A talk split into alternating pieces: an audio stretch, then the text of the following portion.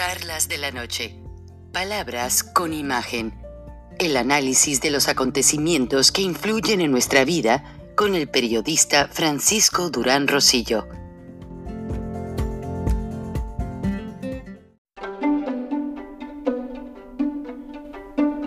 Frank Durán Rosillo eh, te saluda y los saluda a todos ustedes, su amiga María Celeste Raraz, para invitarlos a que se suscriban a mi canal de YouTube María Celeste Raraz, tal como mi nombre, donde les informo todas las semanas eh, sobre entrevistas que tienen un tema que ayuda a mejorarnos como personas y de paso son interesantes. Las pueden encontrar en mi canal de YouTube, así que los espero. Y se suscriben gratis.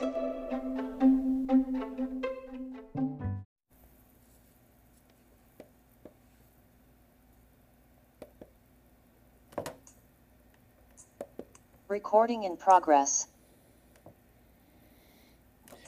Bueno, hablábamos durante la semana pasada de que el presidente Biden insiste en aumentar su eh, eh, nivel de votos en el Senado para que le aprueben lo que es el presupuesto trillonario. Y al tener dos opositores, dos senadores, demócratas, aparte el círculo republicano, pues no se ha podido completar lo que él ha pedido y ha tenido que dar el brazo a torcer, reduciendo presupuesto de las ayudas principalmente a los migrantes, estampas de comida, ayudas de renta, servicios médicos y todo eso va a mermar demasiado la política. Entonces se ve que los republicanos aprovecharon sus sillas, sus curules, para limitar al presidente Joe Biden y se lo dicen claramente, no van a permitir que use el presupuesto para comprar votos. Entonces, eso es realmente una lucha política. Buenas noches, el internacionalista socio editorial del Colegio de México, Rogelio Río Serrán, escritor, periodista y editor de las páginas de opinión del Grupo Reforma. Buenas noches, Roger, bienvenido. ¿Cómo andan las cosas en México? Hola, buenas noches, estimado Frank, estimada audiencia de Charlas de la Noche. Qué gusto estar con ustedes de nuevo, comentando sobre todos los acontecimientos que nos atañen, nos interesan. Entre México y Estados Unidos estamos tan unidos ya que prácticamente, para todo efecto práctico, esa frontera del río Bravo, esa línea fronteriza en el desierto de Arizona y de Sonora, es artificial por completo, no detiene a nadie, no detiene los flujos, el intercambio social y cultural. Acá en México, eh, como siempre te he dicho, vemos con ansiedad lo que está sucediendo en Estados Unidos y vemos un espectáculo político que nos recuerda mucho también el tipo de negociaciones que se están haciendo en México. A propósito, por cierto, de la aprobación del presupuesto del gobierno federal para el próximo año, las iniciativas que ha enviado el presidente López Obrador, los programas sociales, cómo se van a financiar. En, cierto sentido son luchas, eh, digamos, eh, similares en ese aspecto. Eh, ¿Qué tanto quieren hacer los gobiernos? ¿Qué tanto quiere hacer el presidente Biden en su política social?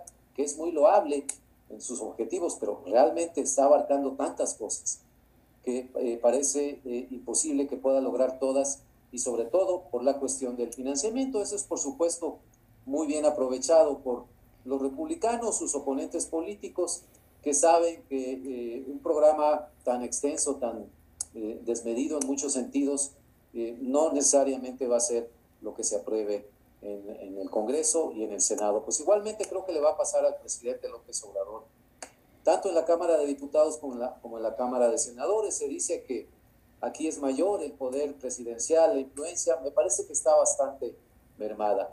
Y hay una cosa muy interesante, como se menciona en Estados Unidos, y, y me lo has comentado, estimado Frank, que lo has visto con mucha agudeza, los republicanos intentan llevarse a su campo a estos dos o tres senadores demócratas que están muy críticos de la posición y del programa del presidente Biden, que podrían terminar si, el canto de las sirenas los seduce, convertidos en republicanos, y con eso desbalancean por completo la, Cámara de Senadores y por supuesto cambian por completo el panorama para las próximas elecciones en Estados Unidos el año que viene para renovar el Congreso. Bueno, algo similar incluso está sucediendo en México. El presidente López Obrador ha lanzado ya sus anzuelos al Partido Revolucionario Institucional, al Partido de Acción Nacional, algunos eh, exgobernadores ya que ya terminaron sus gestiones, les ha prometido puestos tanto diplomáticos como en la administración pública. Ellos con la cara sonriente han dicho que sí, que sí le entran, sobre todo el del PRI, exgobernador de Sinaloa, Quirino Ordaz, que se vendría supuestamente embajador de España. Entonces, en muchos aspectos la política de los dos países se parece y se muestra el garrote y se muestra la zanahoria, ¿no? Por ponerlo en esos términos. Mientras tanto, estimado Frank, y yo creo que estaremos de acuerdo, pues los grandes olvidados eh, de alguna manera somos los ciudadanos, ¿no? Los estadounidenses están ansiosos de saber si van a, a seguir recibiendo sus cheques de apoyo, si a sus hijos se les va a dar el apoyo para eh, cuando tienes eh, determinados números de hijos en la familia o el child care, el cuidado de los niños, ¿no? Para el kindergarten, etcétera, o no, si van a poder tener la cobertura de, del Medicare o no. Igual los mexicanos de este lado, eh, millones y millones de mexicanos.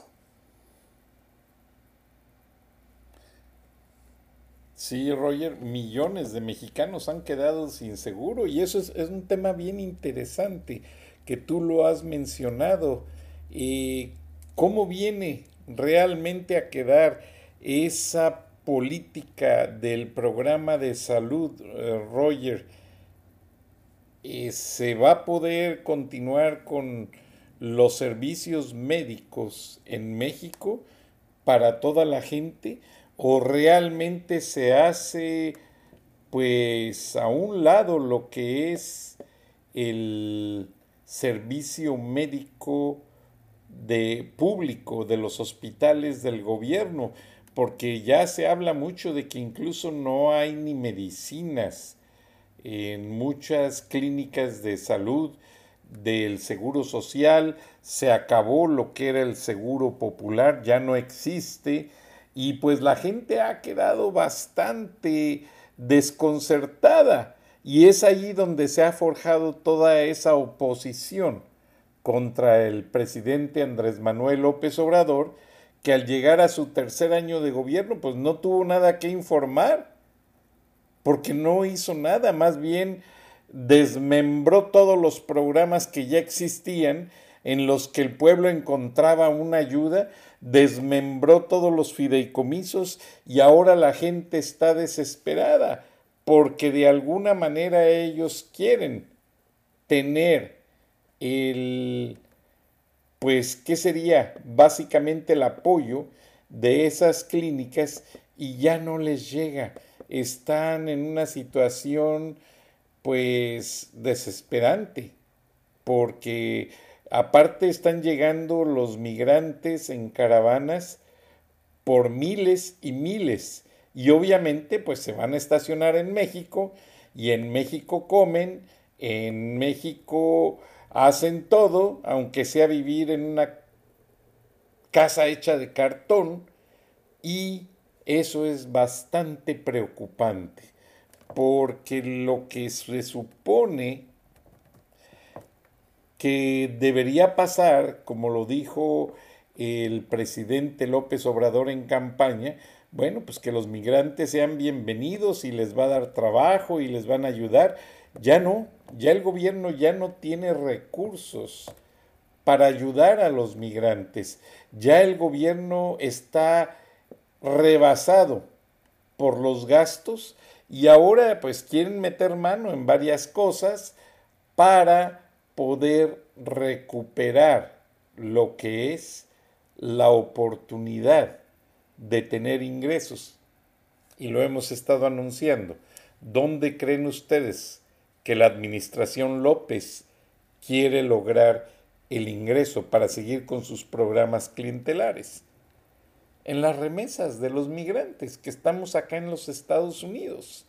Quieren monopolizarlas a través del Banco del Bienestar y el Banjército y de esa manera llevarlas supuestamente al pueblo. Pero ¿qué pasa?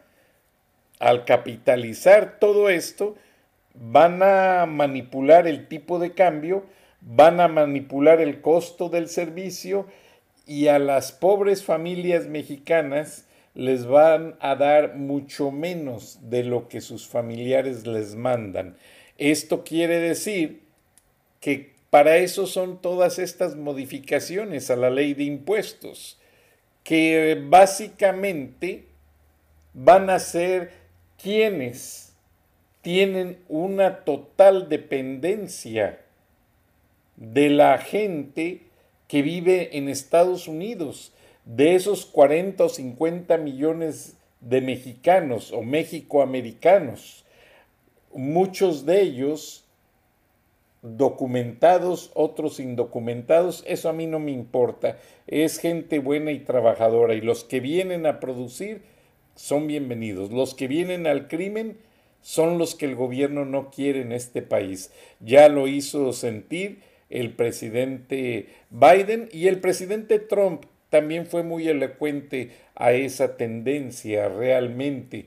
Entonces lo que puede pasar es que Estados Unidos se preocupe de sobremanera por esta manipulación de las remesas, que son millones de dólares, que es dinero del circulante de los Estados Unidos y que también a este país le interesa saber qué pasa con esos dineros, porque López Obrador ha sido muy benévolo y lo ha demostrado ya con hechos, que millones de vacunas supuestamente desaparecidas se han ido, las ha mandado al dictador Miguel Díaz Canel, las ha mandado al otro dictador de Nicaragua, Daniel Ortega, las ha mandado al dictador más soberbio que hemos visto, Nicolás Maduro.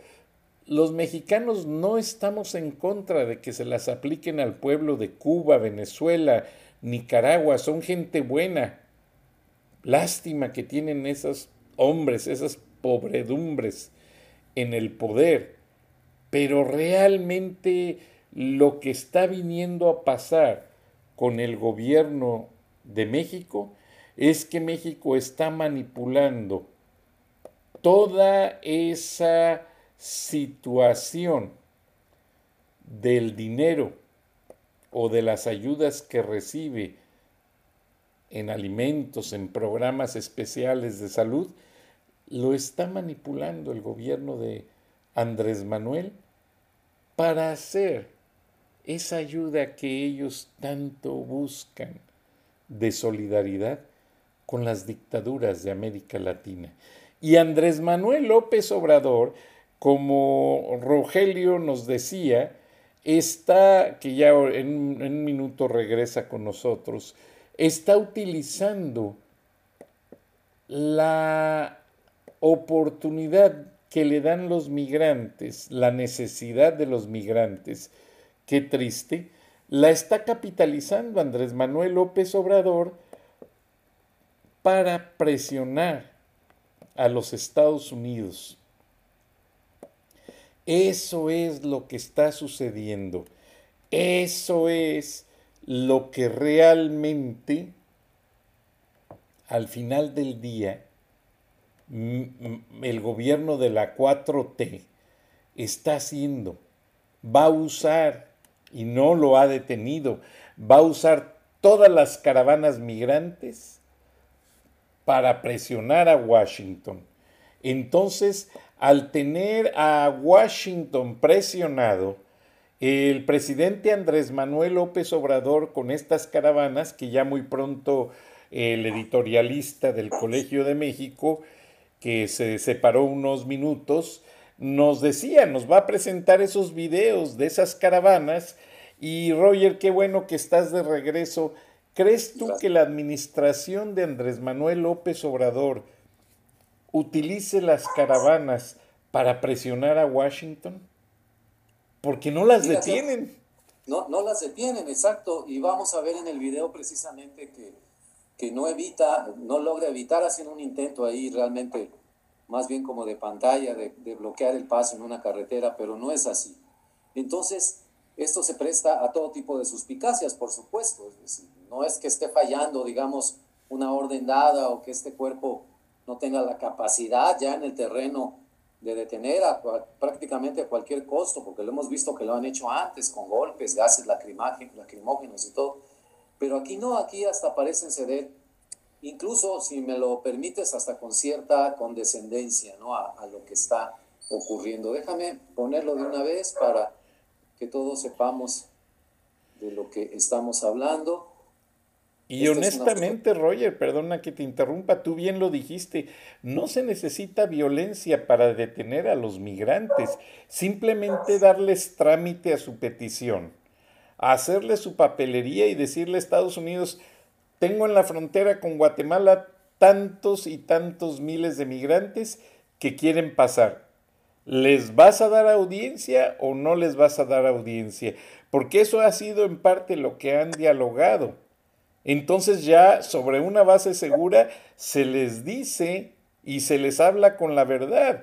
Pero tú mismo mencionaste la semana pasada y también lo, lo confirmó nuestro experto de migración, el doctor Jesús Romero, director del Isaac Project del Southern Baptist Convention, que dice que hay más de un millón de peticiones de asilo pendientes para Estados Unidos y son solo 270 jueces federales de inmigración para atender tales causas. O sea, no hay suficiente personal para darle trámite a, ese, a esas eh, peticiones actuales, más parece ser que otro millón que se atrasó por la pandemia. Vamos a ver tu video, Roger, cuando tú lo digas.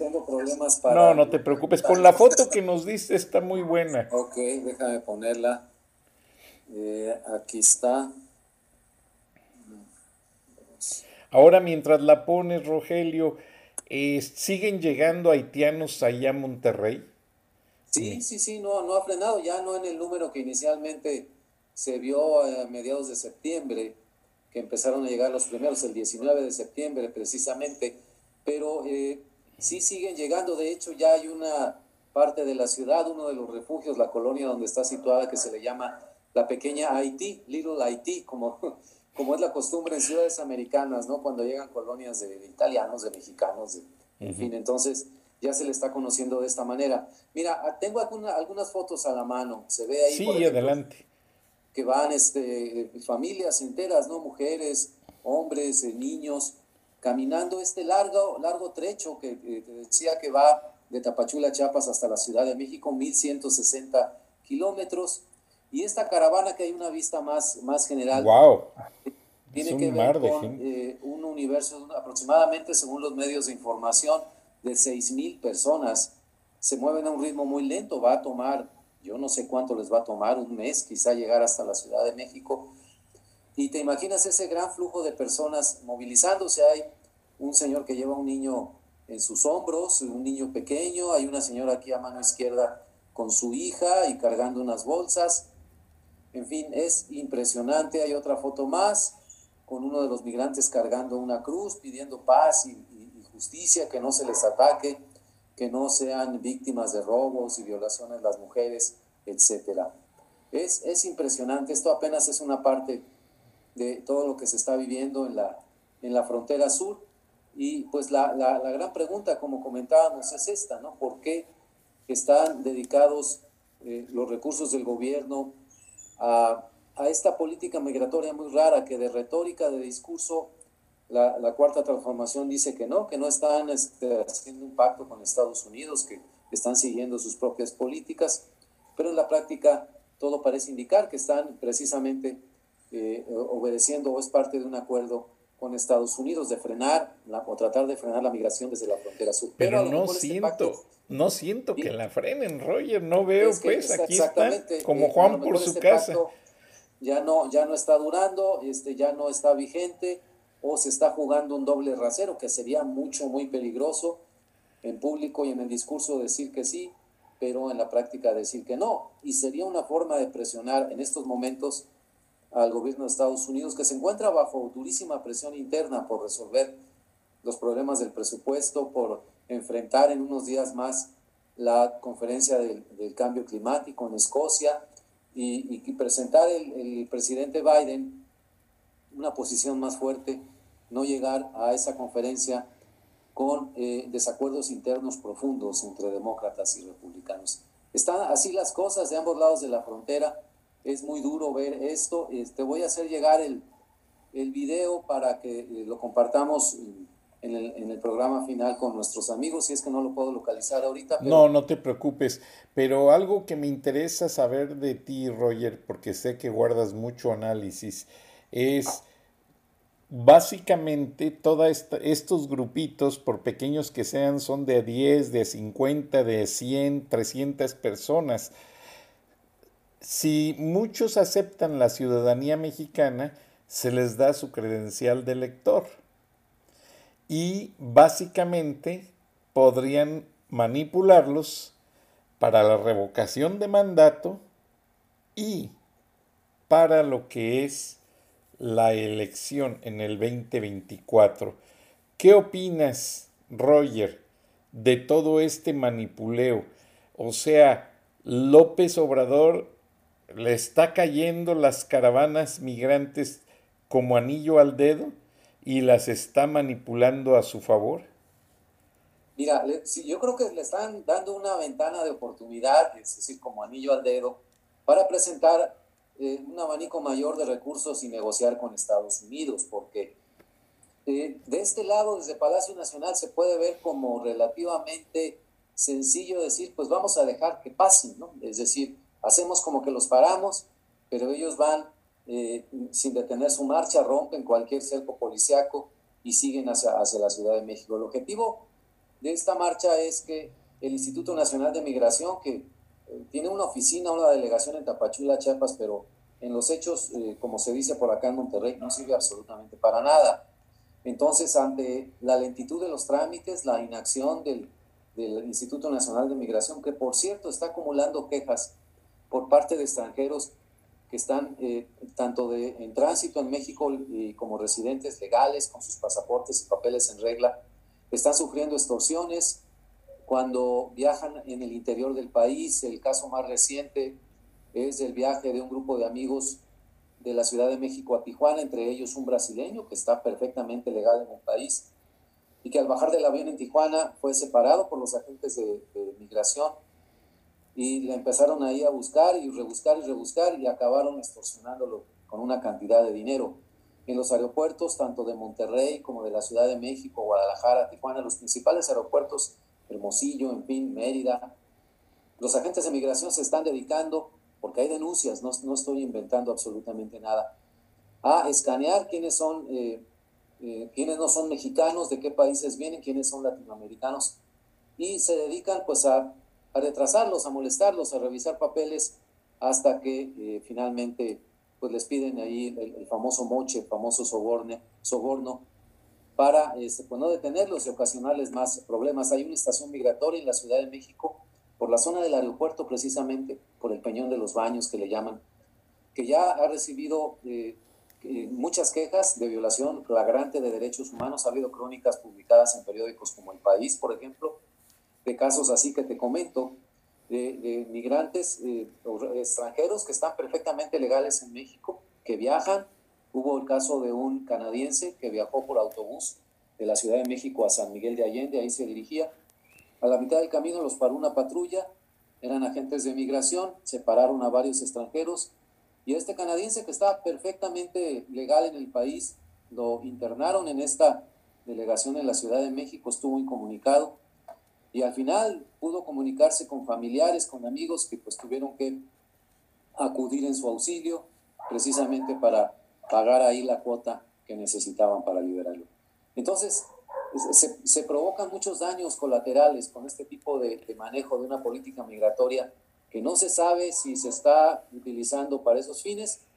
Eh, si, es, si los migrantes logran obtener eh, permisos para estar legalmente en México, ese es el primer paso para obtener la ciudadanía, obtener credenciales de INE. Si se las dan de inmediato, yo no sé incluso si eso va en contravención de, de cómo se otorgan eh, la nacionalidad mexicana, que debe ser como en todos lados, mediante un periodo previo de residencia, demostrar que se vive de medios lícitos, en fin, lo, lo que se pide en todos los países, ¿no? Pero dado el clima político y dado lo que está en juego para la cuarta transformación, podría ser, por supuesto, por supuesto, una buena granja de votos. Digo, es que yo ya no descarto nada, suena medio maquiavélico esto, eh, pero yo ya no descarto nada sobre cómo se están manejando las cosas desde esta cuarta transformación, con un cálculo político y electoral prácticamente que permea todo tipo de decisiones. Sí, tienes una eh, teoría muy objetiva y un razonamiento muy lógico, Roger, pues porque no se ha visto ninguna otra intención hacia las caravanas migrantes. Ahora Estados Unidos está haciendo mucho hincapié en que los migrantes que entren a hacerse documentados, a ser documentados dentro de México, al momento de llegar a la frontera, a agilizar su trámite migratorio para ir a esa esperada audiencia del juez, pues básicamente van a perder el turno, porque los mexicanos son los que menos oportunidad tienen de una cita con un juez de migración, no por discriminación, sino porque ya los mexicanos ya somos muchos. Como dicen los congresistas, ya rebasamos la cuota, Roger. O sea, cuando se hacían las loterías de visas que canceló Trump y que las creó el presidente Kennedy, el, eh, senador Kennedy, que falleció lamentablemente, esas, esas eh, loterías de visas no permitían el ingreso de mexicanos. Se hacían entre nacionalidades que no figuran mucho entre la comunidad inmigrante, Bangladesh y otros países. Pero actualmente ya la comunidad inmigrante ya está superada en este orden. Mexicanos, que no se puede discutir porque Estados Unidos tiene estados que fueron parte de México. Hindúes, que por las visas profesionales las acaparan todas, venezolanos cubanos y colombianos. Entonces, en ese orden mantienen la gran mayoría, pero hay otras nacionalidades como Bangladesh, países muy alejados que no sabíamos ni siquiera si existían y que son a los que se les da la oportunidad y se me hace muy elocuente. Ahora, Roger, eh, ¿qué pasa? ¿Qué pasa con la retórica de que eh, México lo siente un poco dividido. Hay quienes apoyan la revocación de mandato como frena y hay como el grupo eh, Unidos con México sí, que ya Gustavo de Hoyos dijo, no, vamos a esperarnos al 2024 y, vamos nosotros a hacer una alianza y vamos a hacer cosas importantes por México, pero no sientes que esa espera de otros tres años, como lo dice Gilberto Lozano, de margen a López Obrador de completar todos los planes maquiavélicos que tiene de militarizar el país, de pues cambiar la constitución y muchas leyes. Yo estoy recogiendo muchas opiniones de que en el sentido de que la ley de que quiere hacer el gobierno de ya hacer personas físicas para Hacienda a los jóvenes va a afectar mucho a la comunidad inmigrante.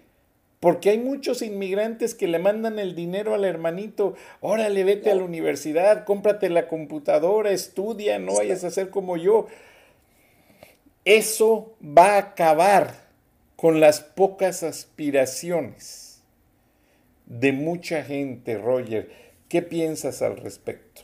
Mira, sobre este punto en particular está todavía en, discusión porque primero se discute en el Congreso de la Unión lo, que es el, presupuesto, la miscelánea fiscal. De hecho, eh, se aprobó ya en el Congreso de la Unión, pero falta la revisión por la Cámara de Senadores. Y estos aspectos, como este de la inscripción obligatoria en el Registro Federal de Causantes, están todavía en el aire. Se han señalado que es una, una medida completamente recaudatoria, injusta para los jóvenes, e imponerles obligaciones cuando todavía no tienen ingresos. A esa edad en México, la mayoría de los muchachos de, de clase media para arriba, por lo menos, están estudiando o están dependiendo, porque siguen dependiendo de sus familias. Incluso los, los de clases populares también lo hacen así, aunque ya estén trabajando eh, para ayudarse, ¿no? Puede ser desde lavar carros, trabajar en un taller, en una panadería, de repartidores de motocicleta, en fin. Entonces, como que hacerles pagar impuestos, ¿qué tanto impacto puede tener en el dinero recaudado? Eh, pues no es nada. Y sí tendría demasiado impacto en que el poco dinero que le queda a la gente, a los muchachos, todavía encima de eso tengan que pagar impuestos. Sobre el otro tema que me dice, sí, yo también siento que hay mucha polémica, mucha división en torno a la revocación de mandato. Yo lo enfoco de esta manera y, creo que me ha sucedido a mí también en el aspecto, digamos, como analista, para entenderlo. Es muy novedoso este mecanismo de participación ciudadana. De hecho, todo lo que tiene que ver en México con la participación ciudadana, con plebiscitos, referéndums, llamadas a revocación de mandato es lo más novedoso. No estábamos acostumbrados los mexicanos en nuestra cultura política tradicional a tener este tipo de herramientas a la mano. Y como hay una desconfianza ancestral de, siglos hacia todo lo que viene de la autoridad, lo vemos con mucha, mucha eh, reserva en el sentido de que algo hay detrás, solemos pensar los mexicanos, es muy bueno para ser cierto, too good to be true, dirían en Estados Unidos. Que este presidente que se ha eh, destacado por querer tener las riendas eh, en la mano él y él nada más él y que todo lo beneficie, todo lo que haga, que de repente abra la posibilidad de que sea revocado y que lo podamos echar a la calle. Bueno, es que se abrió no por generosidad o por el buen corazón del presidente, por la presión de la sociedad. Y todo esto forma parte de algo que viene desde los años 90 de darle más espacio a la sociedad civil, más derechos a los ciudadanos, que no sea nada más el ir a votar en una urna cada día de la elección. Todo el avance que se tuvo en la transparencia, en la rendición de cuentas, en la creación de organismos autónomos. Muchos jóvenes mexicanos, por su juventud y muchas personas que no vivieron esa época, ya no se acuerdan de la época en que no existía el Instituto Nacional Electoral o, lo que era anteriormente el IFE, y que la organización y la calificación de las elecciones dependía de la Secretaría de Gobernación en México. Imagínate lo que era eso. En 1988, cuando ganó supuestamente la elección Carlos Salinas y perdió supuestamente el ingeniero Cuauhtémoc Cárdenas, se habló de un gran fraude, se habló de que se cayó el sistema y todo eso fue posible porque el mismo gobierno manejaba por completo las elecciones. El señor Manuel Bartlett. Le tocó esa famosa caída del sistema. Entonces, de ahí viene una gran desconfianza. Lo traemos a los días actuales y sí, yo creo que hay esa situación, aparte del cálculo político y la estrategia de cada quien del momento, en el fondo yo veo que se promueve mucho esa desconfianza porque no estamos acostumbrados, no forma parte de nuestra cultura que nos estén, política, que nos estén consultando sobre a quién dejar y a quién tirar. Yo mismo he, cambiado mucho de opinión al respecto. Pensaba al principio, y, luego me puse a revisar bien a fondo y todo, que esto era un instrumento más de, distracción, de engaño de López Obrador. Pero me doy cuenta que es algo muy valioso, que si no lo utilizamos, este tipo de instrumentos, a pesar de los riesgos que hay, no digo que no haya riesgos, de que sea algo manipulable, etcétera, de que puedan manejarlo a su favor, eso depende también de nosotros los ciudadanos. Pero si no los aprovechamos, pues entonces nos cerramos nosotros mismos las pocas puertas o ventanas de oportunidad que tenemos a nuestra disposición. Esta lucha de frena de Gilberto Lozano y de muchas otras personas que no pertenecen a una asociación eh, ni partido político y, que están en el norte, en el sur, en el centro de México, también se debaten mucho entre eh, será o no será este, ese instrumento de veras algo, algo que no van a manipular y qué tal si no manipulan y entonces otra vez me voy a ver involucrado en manipulación.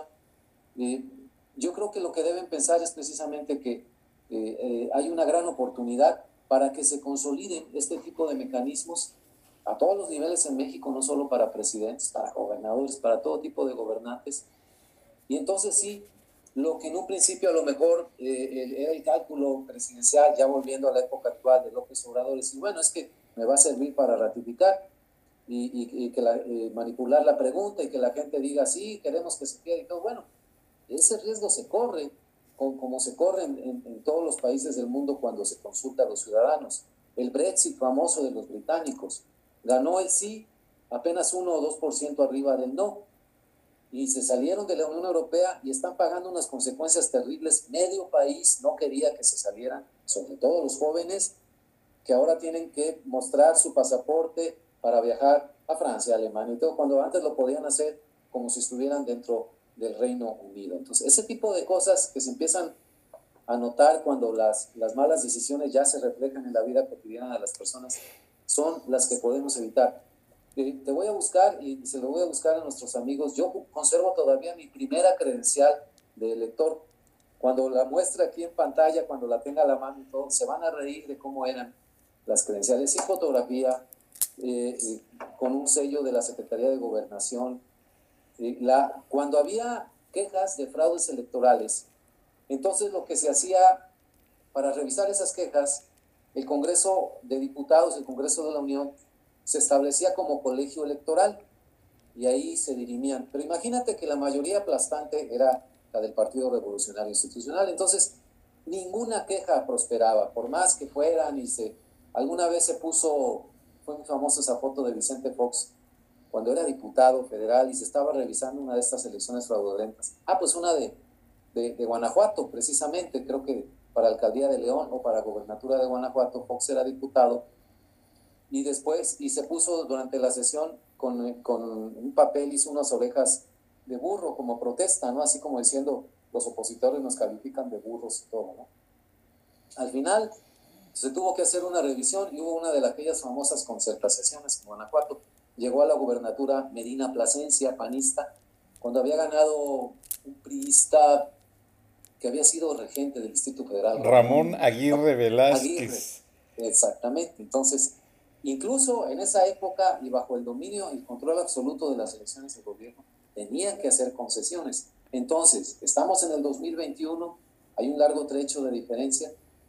Yo digo que utilicemos las cosas que tenemos a la mano. Este, yo mismo he cambiado de postura, que soy completamente honesto en ese sentido, porque veo que sí, sí tiene gran utilidad, reconozco los riesgos que hay, y yo creo que esperar hasta el 2024, ahí sí no comparto postura con estas organizaciones, estas alianzas, empresarios y partidos políticos, que se les hace muy fácil esperar de aquí a tres años, cuando todos los indicadores económicos, sociales, de, inseguridad, nos están indicando que este país es una olla express eh, que está a punto de explotar. No podemos esperar más tiempo. Caravanas de migrantes recorren el país, eh, miles de migrantes ocasionando crisis humanitarias, dejándonos en un estado de, vulnerabilidad a todos los, mexicanos, porque se les ataca, se les golpea, no se les atiende en, servicios de salud y todo, porque eh, no hay recursos en las ciudades y los municipios donde van pasando, y está eh, explotando esta crisis humanitaria, ya ha habido nacimientos de niños, ha habido muertes de personas mayores, todo lo que le ocurre a una comunidad, a un pueblo en movimiento, ¿no? Entonces, no podemos esperar, eh, ¿Hay riesgos en la revocación de mandato? Sí, sí los hay, pero es un instrumento, ya para sintetizar, que yo creo que es muy útil arrebatárselo de las manos a quienes creen que lo van a poder controlar y utilizar eh, para manejar a los ciudadanos. Y entonces sí, que no salga de las manos de los ciudadanos, estimado Eso es lo que yo pienso. No, y mencionaste una época muy interesante de México. Yo soy guanajuatense de nacimiento, de corazón. Yo entrevisté en una ocasión a Vicente Fox cuando iba a ser candidato a diputado y a diputado federal y pues como sabes fue gobernador de Guanajuato, hizo aquella famosa declaración, si gano voy a contratar un gobernador para dedicarme a ser candidato a presidente de la República y ganó. Y en cuanto al ingreso de Ramón Aguirre Velázquez, que es todo un personaje, a Ramón Aguirre Velázquez le perseguían. Las historias relatadas por don Rafael Loret de Mola, exgobernador de Yucatán, periodista del Excelsior, escritor muy reconocido de tradición, pues no en balde su hijo también es escritor y su nieto, uno de los periodistas más polémicos en México, Carlos Loret de Mola, mis respetos para ellos, que yo sé que tú también los respetas, Roger. Bueno, resulta que el libro que escribió don Rafael narra algunas cosas de las fiestas que organizaban. Manuel Bartlett, el regente Ramón Aguirre Velázquez y varios más en cuanto a cómo eran las fiestas, quiénes iban, quiénes no iban, quiénes se desvestían, qué se tomaban, qué se, qué se soplaban, de todo. Eso le costó la vida a don Rafael Loret de Mola. En una carretera de Guerrero recibió varios balazos. En esa ocasión yo estaba de editor de un periódico en Guanajuato, El Centro, muy, muy conectado con el norte de Monterrey. Mi padre había fallecido, yo me tuve que ir a Guanajuato. Y ese periódico, pues honestamente, pertenece al exgobernador Luis Ducoin Gamba. Estaba dirigido por eh, José Luis Vázquez Camarena, había un grupo de empresarios ahí, el grupo Irapuato, estaba mucha gente fuerte eh, del grupo en ese periódico y yo estaba pues como editor. Y básicamente el general Rodolfo Cruz Pardo avisó al licenciado Ducoing que habían matado a don Rafael Loret de Mola que por favor fueran muy vigilantes, muy cuidadosos con lo que se iba a publicar sobre la manera en que murió. Yo tenía amigos tenientes, subtenientes, en aquel tiempo era la decimosexta zona militar. Y a mí como guanajuatense, de trabajo, sin compromisos con nadie, que nunca he estado en la política, a mí sí me dijeron mis amigos militares, ¿sabes qué, Frank? No nos hagamos pendejos. Fueron los mismos soldados los que acribillaron a don Rafael. Rafael, hijo, que vivía en Irapuato, que tenía un periódico en, en Irapuato y que fue de los que trataron mucho de derrocar al entonces gobernador Enrique Velasco Ibarra, que había sido secretario particular del presidente José López Portillo, él pues realmente estaba dejando Irapuato para moverse a la Ciudad de México.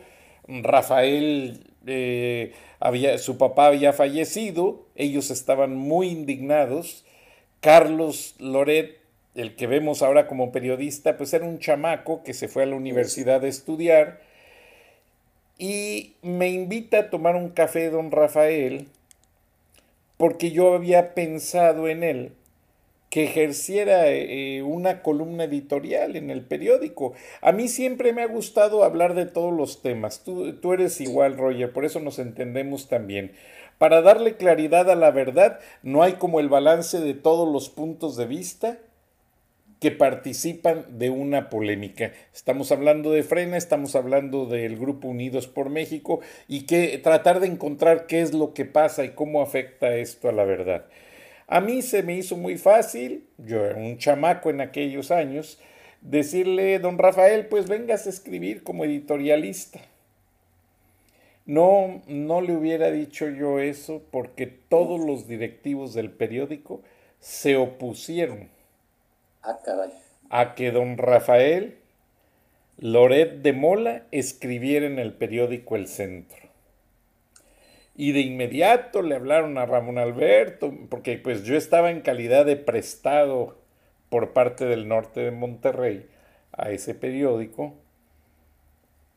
Le hablaron a Alejandro Junco, le calentaron la cabeza y la verdad que me dio mucha tristeza Y así se maneja todo, por el lado de los caciques.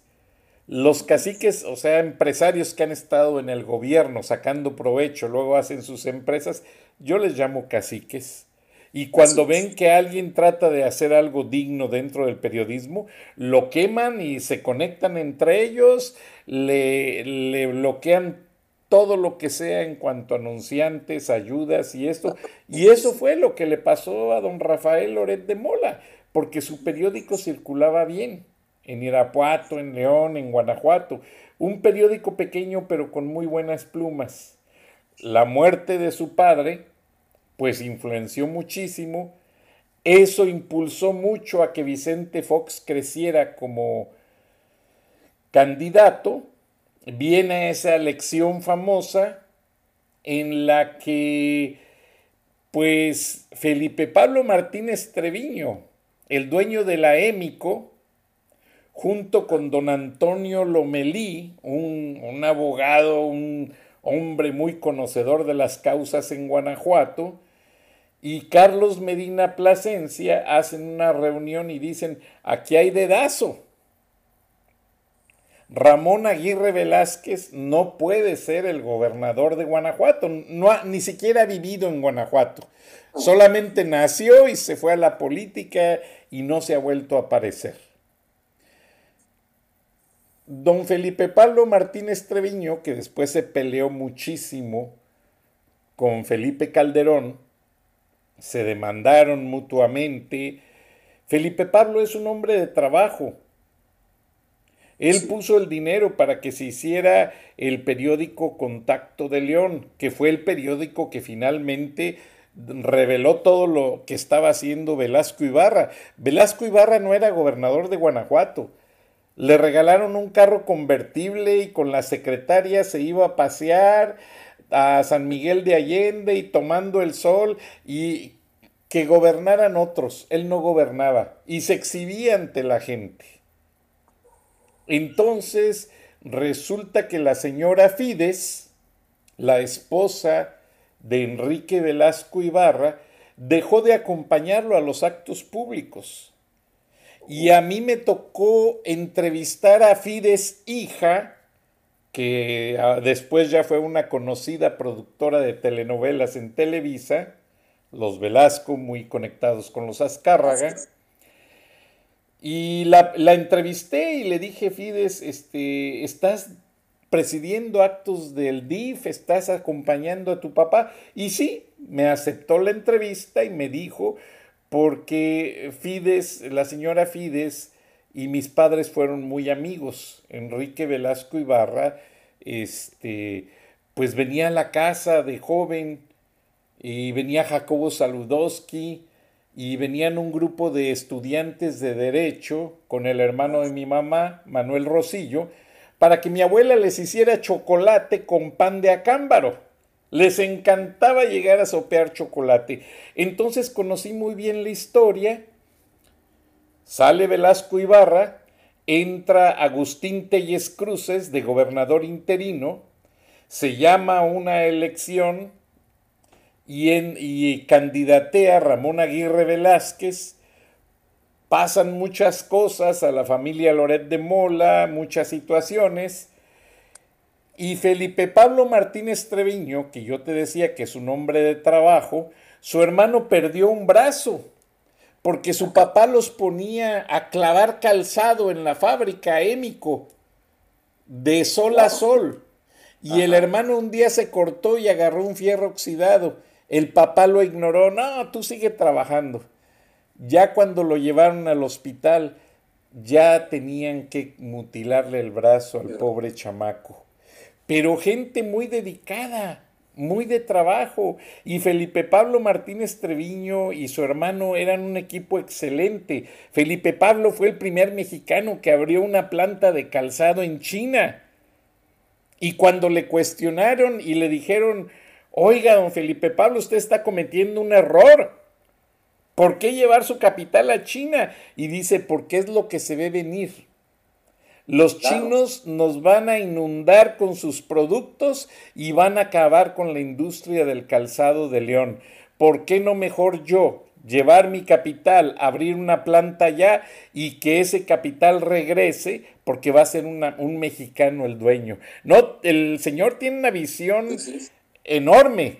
Entonces resulta que fue el, el, Wall Street Journal a entrevistar sobre ese asunto de la planta a Felipe Pablo Martínez Treviño y Felipe Pablo dice al Wall Street Journal, out of the record, fuera de, de la entrevista, oye, Ramón Aguirre está llegando a la gobernatura, pero no la merece. Hubo alquimia electoral, él ha hecho estos desvíos. Eh, Ramón Aguirre es de un pueblo de Guanajuato, eh, San Felipe, Torres Mochas. Torres Mochas. Y resulta que el pueblo tiene mejores carreteras y mejores este, calles que la Ciudad de México. Tú veías las cuadrillas del gobierno del Distrito Federal pavimentando, poniendo alumbrado público. Perdón. El pueblo lo hizo una ciudad de primera, drenajes nuevos y todo. Y bueno, pues teniendo recursos cualquiera lo haríamos. Pero el reportero supo enfocar la situación y acababa de pasar la elección y sale el periodicazo en el Wall Street Journal. De aquellos periodicazos que no aguanta nadie. Y no, no lo aguantó el PRI, no lo aguantó nadie. Y tras la publicación del libro de don Rafael, en el que se mencionan los desvíos de todos estos políticos grandes, pues no les quedó otra más que Ramón Aguirre renuncia este, como gobernador electo y al no haber parámetro para hacer otra elección, el contrincante eh, eh, Medina Plasencia, que es, que es el dueño de las mayores fábricas de suelas, ellos son dueños de una planta grandísima que se llama Suelas Medina Torres, que hacen suelas para todo el calzado, no solo de México, sino del mundo, asume interinamente el gobierno del Estado. Hace un buen papel, pero quedó harto, harto y asqueado de la política.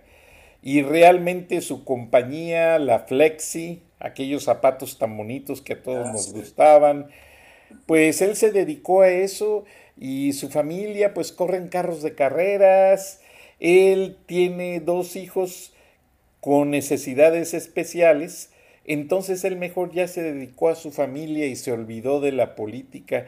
Y Carlos Medina Plasencia pues no lo hemos vuelto a escuchar en, la, en el terreno político, pero Guanajuato tiene historias muy bonitas, en el sentido de cómo se ha ido construyendo a base de golpes, no solo desde que el cura Hidalgo llamó a la independencia de México, no, Guanajuato ha seguido una tradición, es un estado de lucha, es un estado de bases democráticas.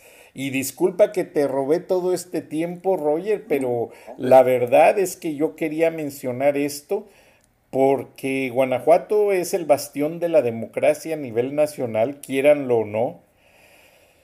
Y vamos a ver qué sucede ahora en esta elección, porque bajo la excusa de la violencia, López Obrador está desquiciado por quitarle Guanajuato al, PAN, a la oposición. Entonces ya los capitales del Grupo León,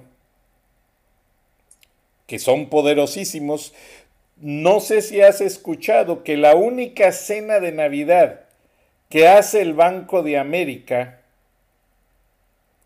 para, para clientes especiales fuera de Estados Unidos la, lo hace en León, Guanajuato, para los, ah, los industriales del calzado. Y renta todo un edificio para hacerles una gran fiesta, porque los mayores capitales del Banco de América lo conforman las ganancias de la industria del calzado de León, Guanajuato. Son gente poderosísima y es gente que está indignada con Andrés Manuel López Obrador y se están moviendo. Yo conozco muy bien la historia de Guanajuato. Yo sé hasta dónde llegan. En este momento no quieren dar la cara. En este momento el industrial, el empresario guanajuatense está cuidando sus intereses para salvar a México, así lo dicen. Y están cuidando sus empresas de una manera muy hermética para que López no las intervenga.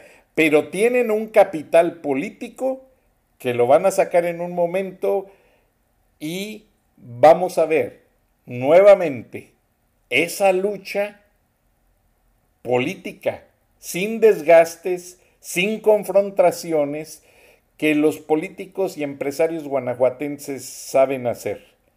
el grupo Monterrey es fuerte, pero ya el grupo León les dijo, hey, espérame, tenemos el cordón industrial más importante del mundo, desde Celaya, Guanajuato, donde se empacan las sopas Campbell's, Green Giant, gigante verde, se produce todo el brócoli que se consume en Estados Unidos. Pasas por Silao, donde están las mayores ensambladoras, Toyota, Honda, Mazda. Sigues, ahí está la Chevrolet. Está San Luis Potosí, que produce infinidad de cosas, incluyendo máquinas para casinos de Las Vegas. Y de San Luis Potosí sigues a Monterrey, donde hay de todo. exactamente. Entonces, eh, Guanajuato produce un químico que se llama caprolactama en una empresa, no recuerdo el tema, no recuerdo el nombre, pero es la empresa más rica y que cuyo componente químico derivado del petróleo tiene muchísimos usos y es importantísimo. O sea, Estados Unidos depende muchísimo de ese cordón industrial. Y López Obrador lo quiere mermar y no se van a dejar. Ese cordón industrial es el cordón industrial más poderoso del mundo. Ni China lo tiene, Roger. Y ya hay una celeridad de asociación entre empresas. No sé por qué este señor de ahora sí por México sale con que hay que esperar. Si, un, si los grupos empresariales, León, Monterrey, Grupo Irapuato, Grupo Celaya, tienen ya todo, lo van a sacar, Roger. Lo van a sacar y van a dar la cara. Pero no somos nosotros políticos, somos periodistas, es que solo te lo informo a ti en secreto, como guanajuatense que soy, y por favor no se lo digas a nadie. Nadie tiene por qué saber los secretos de la cuna de la independencia. Fíjate que, que, tienes mucha razón. Y aparte de todo lo que dijiste, agregaría otro gran tesoro de Guanajuato, su, su herencia, su legado colonial, sus preciosas ciudades y en general recorrer los caminos del Bajío, ver esos paisajes, eh, ver los pueblos, ¿no? Pénjamo, Guanajuato, con su famosa canción, ya vamos llegando a Pénjamo San Miguel de Allende, la misma ciudad capital de Guanajuato, maravillosa, ¿no? Entonces, y, hay una colonia muy grande de residentes eh, eh, estadounidenses en San Miguel de Allende, ya prácticamente han adoptado esta bonita población como una población para el retiro, para vivir ahí, hay también jóvenes, hay vida nocturna, restaurantes. La Feria de León, no se diga cada año, es una de las principales ferias de México, yo creo que a la par de la de San Marcos de Aguascalientes. La única manera en que veo que pueden apretar a esta situación es eh, dejar que eh, los cárteles sigan haciendo y deshaciendo en Guanajuato, no apoyar al gobierno del Estado con más elementos federales. Encontré una notita que te quiero comentar brevemente. Sí, adelante, en el, en el municipio de Juventino Rosas, en días pasados, esta nota es del 20 de octubre. Alrededor de un centenar de elementos fueron despedidos por la presunta infiltración del crimen organizado en las corporaciones. Así lo informó el gobernador Diego Sinué, gobernador de Guanajuato, y dijo lo siguiente, se está tomando el mando de Juventino Rosa, se está liquidando a toda la policía municipal y están entrando fuerzas del Estado junto con el Ejército y la Guardia Nacional a tomar el control. Yo lo que veo es que dejan explotar estas situaciones en, en Salvatierra, ¿no? Con notas a cada rato sobre fosas y cosas así como para tratar de desprestigiar la situación de inseguridad en Guanajuato. No lo van a lograr. Guanajuato es uno de los estados con mayor crecimiento económico, por arriba, por supuesto, de la media nacional. Me parece que las tasas de crecimiento anual en Guanajuato son de 6-7%. Es un estado que podría situarse a la par de los, de los estados eh, industriales del norte de Estados Unidos, ¿no? Este, eh, eh, se habla de la ciudad de Detroit, la zona de, Detroit, como la cuna de la industria automotriz americana. Bueno, pues este corredor que mencionaste no le pide nada absolutamente, nada más en lo que respecta a la industria automotriz. Exactamente, Roger, muy acertado lo que dices. Y yo a través de un amigo que trabaja por ahí en el Senado, a veces me deja saber, y qué bueno que sacaste la nota de Guanajuato, de Juventino Rosas, y la investigación empezó debido a que encontraron a un miembro de la policía municipal que traía en la patrulla un, cuerpo desmembrado y lo iba a tirar a un, a, un, rincón de la ciudad, ahí en las orillas de la ciudad.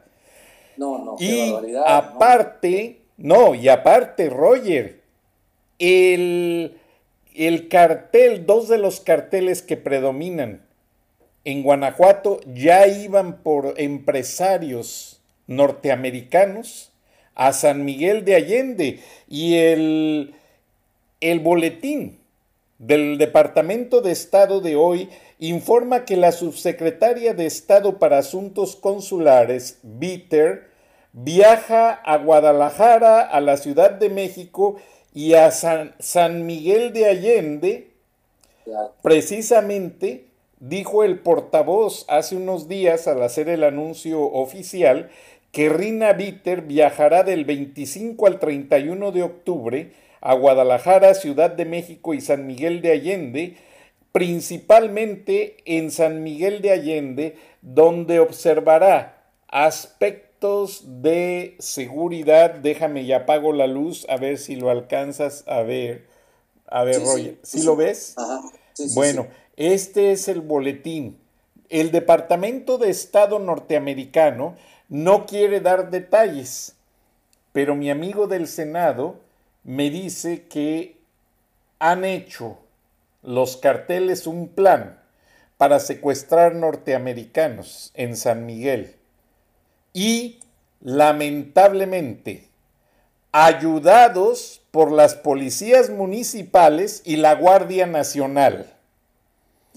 Entonces el Departamento de Estado norteamericano, yo estaba aguantando esta nota, pero ya que la ganaste la exclusiva, Roger, y sacaste esto y que sacamos, van, la, íbamos a quedar mal ante nuestra audiencia diciendo cómo hay un regiomontano que conoce muy bien a los empresarios y a los políticos como Roger, y un guanajuatense pueblerino, como me decía Ramón Alberto Garza, que conoce a Guanajuato. Y, vieras cómo se reía de mí Ramón Alberto, pero el día que salió de Reforma y de Televisa y del Universal, ¿a dónde crees que se fue a, ocultar un tiempo?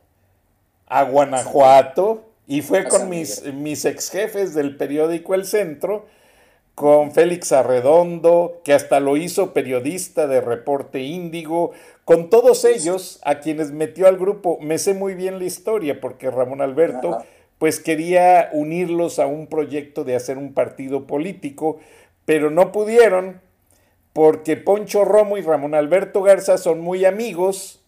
Le hablaron de la idea a Martita Sagún, Martita muy lista los llevó a su apartamento en Polanco, puso cámaras ocultas los invitó a que vomitaran toda la sopa de lo que traían en mente, los grabó en video, los grabó en audio, con todos los planes y todas las pestes de todo lo que decían de Andrés Manuel y esto y lo otro. Y por eso fíjate cómo López Obrador, cuando habla de expresidentes, casi no toca a Fox, porque López Obrador sabe que Marta Sagún es de armas tomar. Los hijos de Marta Sagún fueron los que metieron a los carteles a Guanajuato, mi querido Roger, y está ya en los reportes de inteligencia de la CIA en Estados Unidos. No nos hagamos pendejos. Y la verdad es que Guanajuato ha sido siempre un lugar muy sensitivo para manejo político, empresarial y muchas cosas. Pero los que somos nacidos allá y vamos, la gente nos respeta porque nos conocen desde niños. Claro. Y te encuentras a los amigos de la escuela y te dicen, mira Frank, aquel es doctor, ¿y te acuerdas de fulano? No, pues ya anda con tal cartel. ¿Y te acuerdas con Perengano? No, pues ya anda con tal político y es hasta su pistolero. Y luego vienen a saludarte y te dicen, Frank, no, pues contigo te queremos, no, eh, no queremos problemas, nos llevamos bien. Y así se la llevan, Roger. Pero Guanajuato hay mucho dinero de los migrantes, mucho dinero de las empresas, y entonces es ahí donde se convierte esto en algo muy atractivo para mucha gente. Pero pues lamentablemente el tiempo nos ha ganado, Roger. A la audiencia, discúlpenme que me apasiono, pero pues es mi tierra. no me puedo olvidar de allá. Eh, en el Bajío mencionan Rosillo y la gente que vive allá y sabe ya nos conocen y saben todas las que hemos pasado, duras, maduras, medias buenas, medias malas, pero aquí estamos, somos gente de trabajo, no le hacemos daño a nadie y mucha gente lo sabe y lo reconoce y vamos a seguir diciendo la verdad por el bien del pueblo, porque los políticos solo utilizan a la gente. Y te aseguro que a esos policías, a esos miembros de la Guardia Nacional, son los mismos jefes los que los mandan a hacer cosas malas, porque son los jefes. Yo me acuerdo en las plazas de policía, quizás también sucedió en Monterrey, los famosos aspirinas que serían, querían ser judiciales entonces eran los que golpeaban, eran los que hacían el trabajo sucio y eran los que sacaban el dinero y extorsionaban y eran los que se lo daban al jefe.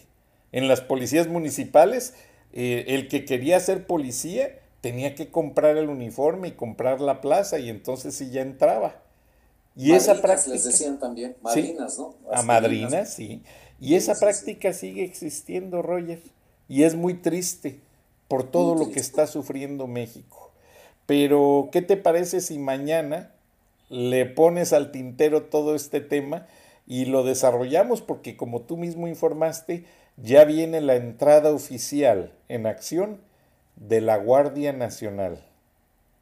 Así es. A controlar aeropuertos, controlar puertos marinos. Se dice que hasta quieren controlar partes en, en las playas. Ya andan en las playas, tengo entendido. Este, y los turistas hasta les molesta. Pero vamos a ver qué sucede, Roger. Dios te bendiga, Dios bendiga a México, Dios bendiga a todo el mundo. Y aquí estamos como siempre. Y gracias, Roger, porque eres un velador de la verdad. Que estén muy bien. Saludos a todos y mañana nos escuchamos y por favor no le pases mis secretos a nadie. No, Buenas no, no. Bien guardados, estimado Frank, bien guardados. Gracias, Roger. ok. Recording stopped. Muchas gracias, Roger. Ah, quedó muy bien.